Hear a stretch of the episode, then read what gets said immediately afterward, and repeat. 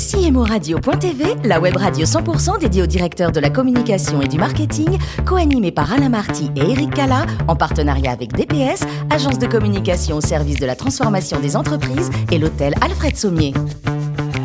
Bonjour à toutes et à tous, bienvenue à bord de CMO Radio. Vous êtes plus de 11 000 directeurs de la communication, du marketing et dirigeants d'entreprise abonnés à nos podcasts. Merci d'être toujours plus nombreux à nous écouter et ce, chaque semaine. Bien sûr, vous pouvez réagir sur nos réseaux sociaux et notre compte Twitter, CMO Radio-du-bas TV. Pour co-animer cette émission, j'ai le plaisir d'avoir à mes côtés Benjamin Leclerc, directeur euh, général adjoint de DPS. Bonjour Benjamin. Bonjour et Cédric Quintard, directeur de MyHopLab. Bonjour Cédric. Bonjour. Merci à tous les deux. Nous avons le plaisir de recevoir aujourd'hui par téléphone Grégory Guzzo, directeur marketing et performance client de la Compagnie des Alpes. Bonjour Grégory. Bonjour. Merci d'être avec nous en direct de Chambéry, je crois, hein, c'est ça? Oui, c'est ça, en direct de la Savoie. Alors, avant de parler de votre métier actuel à la Compagnie des Alpes, on va euh, évoquer un petit peu votre parcours. Vous êtes né, euh, Grégory, le 24 février 1978 à Aix-les-Bains, donc en Savoie. D'entrée, vous décidez de vous former dans le domaine du, du tourisme. C'était une évidence pour vous, quand on est natif d'une belle région comme la Savoie?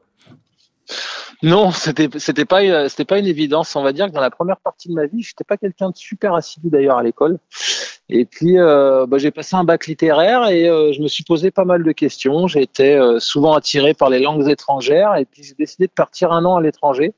Et là, j'ai vraiment eu la révélation, en effet, que je pouvais, que j'avais envie de vivre en fait et de travailler dans le tourisme. Vous êtes parti où? Et là, moi, je suis parti en Angleterre, à Cambridge. D'accord. Voilà. J'ai fait une partie de, de, ma vie étudiante là-bas et puis j'ai vraiment eu la révélation. Et à partir de ce moment-là, j'étais vraiment focus sur euh, mes études, euh, travailler dans le tourisme. Et effectivement, j'avais une bonne, euh, là pour le coup, un bon point de chute puisque je suis savoyard avec toutes les belles stations de ski que ça comporte. Et votre premier job, c'est à Aix-les-Bains Tourisme et Congrès hein, que vous faites vos premières armes. C'est là que vous allez acquérir vos premières expériences finalement. Effectivement, j'avais fait un BTS tourisme à Lyon, puis à l'époque j'étais rentré dans ce qu'on appelle un IUP, euh, qui n'existe plus aujourd'hui, qui sont été remplacés par des euh, par des IAE. Et mon stage de licence, je l'ai fait à l'Office de tourisme d'Aix-les-Bains, où j'avais pour charge de développer le potentiel touristique d'Aix-les-Bains, Riviera des Alpes sur le segment euh, lac et montagne en Angleterre. Et puis là, euh, tellement passionné que j'ai demandé à, pouvoir rester une année de plus euh, et à faire ma maîtrise en même temps que, eh bien que, que le travail. Et puis du coup, je suis resté un an de plus euh, avant de partir dans les stations. Voilà, puisqu'ensuite vous, vous allez diriger pendant huit ans la célèbre station de, Val Thorens. Magnifique expérience, j'imagine, pour vous, de temps que ce sont huit années de développement intense sur le plan marketing notamment. Est-ce que vous pouvez, en quelques mots, rapidement, hein, nous raconter tout cela, résumer ces huit années? En effet, euh, huit, années intenses. D'ailleurs, c'était notre baseline, vivre intensément et partager ce que nous sommes. Et je crois que ça a été, euh, on a été en plein dedans. Alors, juste avant Val Thorens, j'ai passé huit ans quand même euh, à Bride-les-Bains, qui était une station thermale une station de sport d'hiver. Et puis, j'arrive à Val Thorens et là, bah, j'ai la chance de participer à, au repositionnement total d'une destination touristique. Donc, avec bah, 25 000 lits touristiques, plus de 500 socioprofessionnels qui font embarquer dans la même direction. Et puis sur un marché mature, hein, le ski qui plaît certes, mais qui euh, qui euh, fabrique euh, moins de skieurs qu'il n'en perd chaque année. Donc comment fidéliser nos clients, comment travailler au mieux le digital, puisqu'à l'époque c'était la sortie des réseaux sociaux. Hein, je me rappelle, c'était vraiment une révolution marketing assez marquante d'ailleurs, je trouve, à l'époque, où bah, on se met à donner la parole à nos clients. Et c'est vrai qu'à l'époque, on n'avait pas l'habitude. Sur l'échelle d'une destination, bah, c'est quelque part énorme parce que vous maîtrisez pas l'ensemble en fait des prestataires sur la chaîne. Vous, vous êtes là pour la, la, responsabilité globale de la destination, mais vous maîtrisez pas l'expérience qui se passe dans un hôtel, dans un restaurant. Donc on ouvre, euh, on crée de nouveaux métiers en se pensant, euh, en disant plutôt que euh, au lieu d'appliquer les vieilles techniques de pub où il faut en gros toucher le maximum de personnes, là on parle plus de cible, mais on parle d'une audience à qui il faut plaire. Ce qui est plus le même sujet, et là, on travaille à fond, euh, on crée des postes. J'avais recruté des journalistes à l'époque, vous voyez, qui étaient venus euh, dans mon équipe pour créer du vrai contenu et, et travailler l'envers du décor. On développe le digital, on développe derrière le CRM à fond à l'échelle d'une destination qui a quelques années plus tard démontré qu'il arrivait non seulement à fidéliser mais à générer du business incrémental. Et puis euh, on développe euh, aussi l'expérience client puisque euh, une stratégie de marque c'est bien, du CRM c'est bien, digital c'est bien, mais derrière comment on peut bah, avoir la promesse la hauteur de ce qu'on a donné ou mis en avant sur les différents supports. Voilà, et alors une expérience fabuleuse. Et après cette, cette belle aventure à Val Thorens, c'est la Compagnie des Alpes qui vient vous chercher. C'était il y a trois ans hein, à, peu près. Euh, la Compagnie des Alpes. Alors là, du coup, c'est beaucoup plus important en chiffre d'affaires et en, euh, en, nombre de collaborateurs. Euh, vous en êtes où à la Compagnie des Alpes? Alors la Compagnie des Alpes, euh, elle, a, elle a deux métiers. Un métier, un premier métier historique. La Compagnie des Alpes, comme son nom l'indique, est, est, née en fait pour venir en aide aux stations qui, après le plan neige, ben elle est pas très bien. Donc elle est née dans les stations de ski. Mhm. Et puis elle s'est rapidement développée dans les Alpes. Et puis, ben, au bout d'un certain temps, en se disant quel pourrait être le pendant finalement de l'activité hiver. Et le pendant assez naturel dans le, dans le loisir, c'était les, euh, domaines, les, euh, les parcs de loisirs. Pardon. Donc aujourd'hui, la Compagnie des Alpes, c'est au total euh, un peu plus de 800 millions d'euros de chiffre d'affaires sur les deux métiers. Et le ski représente 450, 500 millions de chiffre d'affaires sur l'ensemble de la Compagnie des Alpes. Au total, c'est euh, 9 domaines skiables, c'est 12 parcs d'attractions, dont Astérix, le Futuroscope, et c'est environ 5000 euh, équivalents temps plein. Un secteur qui a été rudement touché par la, crise sanitaire. On va en parler, j'imagine, d'autant que Benjamin et Cédric ont pas mal de questions à vous poser, Grégory. Et c'est Benjamin qui commence. Bonjour Grégory, effectivement, euh, vous, parliez des, euh, deux métiers de, de, la Compagnie des Alpes. Est-ce que vous pourriez nous, partager les grandes orientations de votre, stratégie CRM post-crise post, crise? Parce que je me doute qu'il y a beaucoup de choses qui ont dû changer dans la façon dont vous organisez votre marketing client. Alors, niveau CRM, déjà, on, on porte un, un, énorme projet au niveau de la Compagnie des Alpes, euh, qui est en cours, en fait, euh, qui s'appelle Open Resort, qui est justement comment on va, euh, j'aime pas le mot parce que euh, on parle de transformation digitale, alors que je pense que la vraie transformation, est humaine avant tout. Mais ceci dit, on a un énorme projet là qui est en cours, qui est la digitalisation de l'ensemble en fait de la business unit. Donc en gros, pour faire simple, euh, qui vous êtes, comment vous skiez, comment vous consommez votre euh, forfait euh, de ski et comment du coup vous êtes satisfait ou pas et comment derrière nous on va interfacer tout ça en termes de data pour pouvoir vous bah, stimuler au bon moment avec le bon produit. Et du coup là je crois que l'enjeu parce qu'on sent qu'il y a de l'appétence donc effectivement on a fait un an où on a fait un petit peu chou blanc.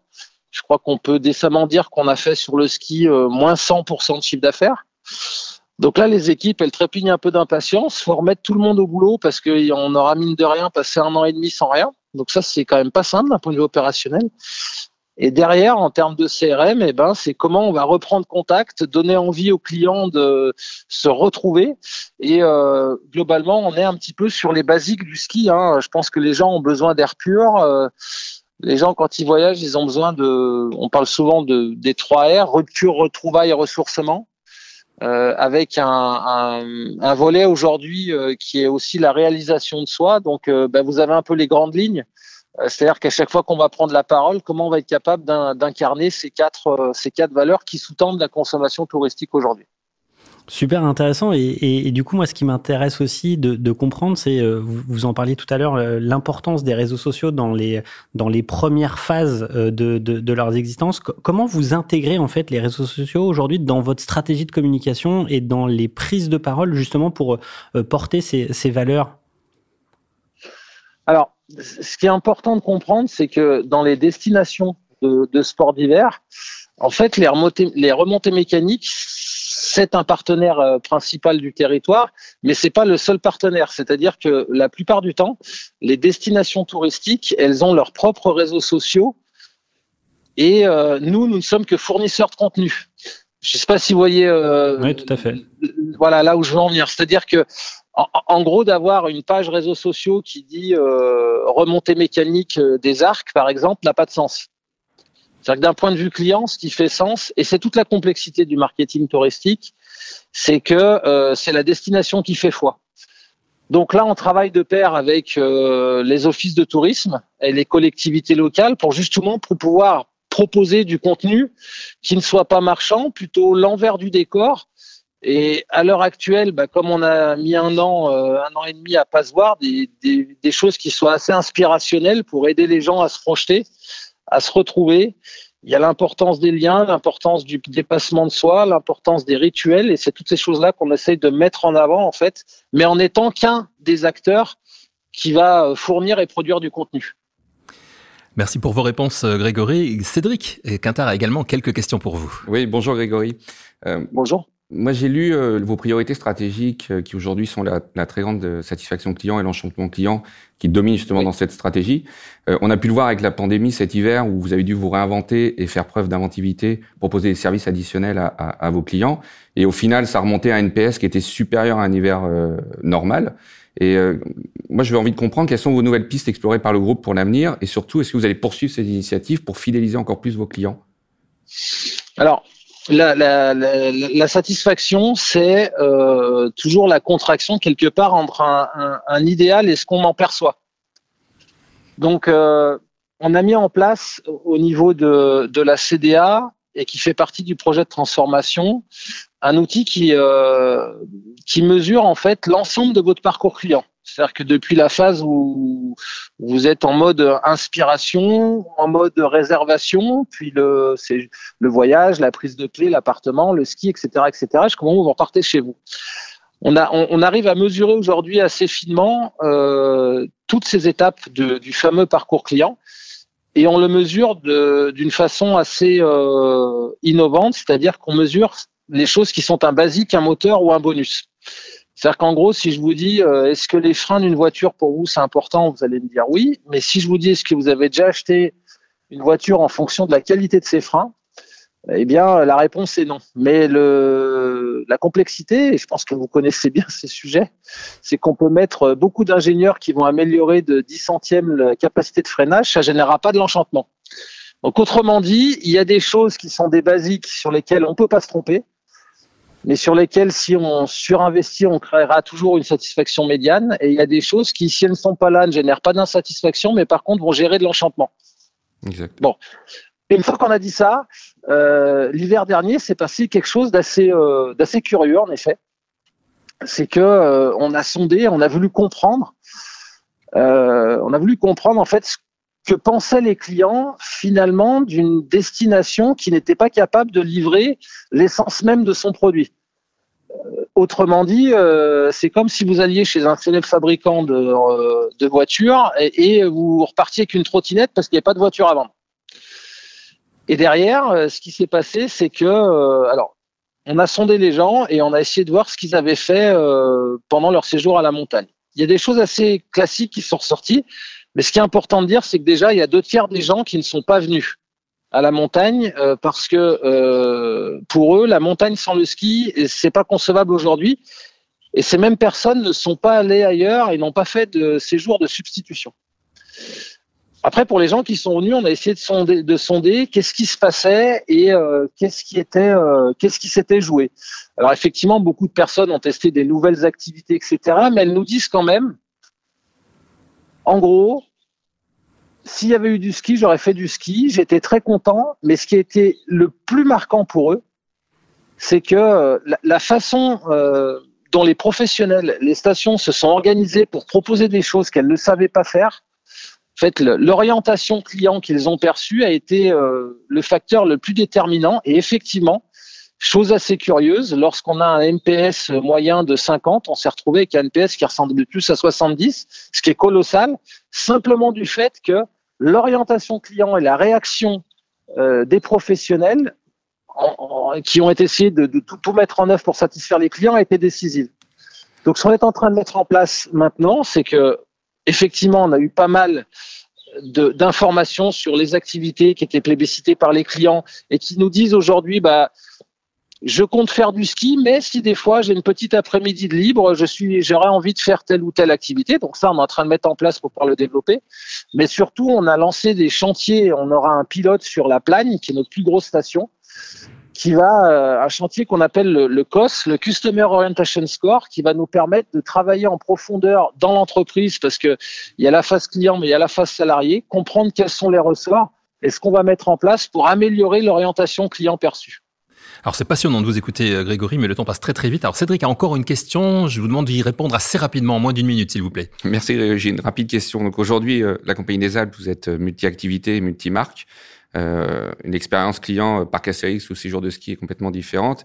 Est-ce que vous avez une stratégie marketing pour gérer la synergie entre ces marques? Alors, il y a aujourd'hui ces deux business units qui sont euh, complètement séparés. Par contre, il y a quand même des grands ingrédients euh, que l'on partage pour euh, mener des batailles, j'ai envie de dire. On a compris que le sport avait une grande place dans, dans votre vie, hein, Grégory.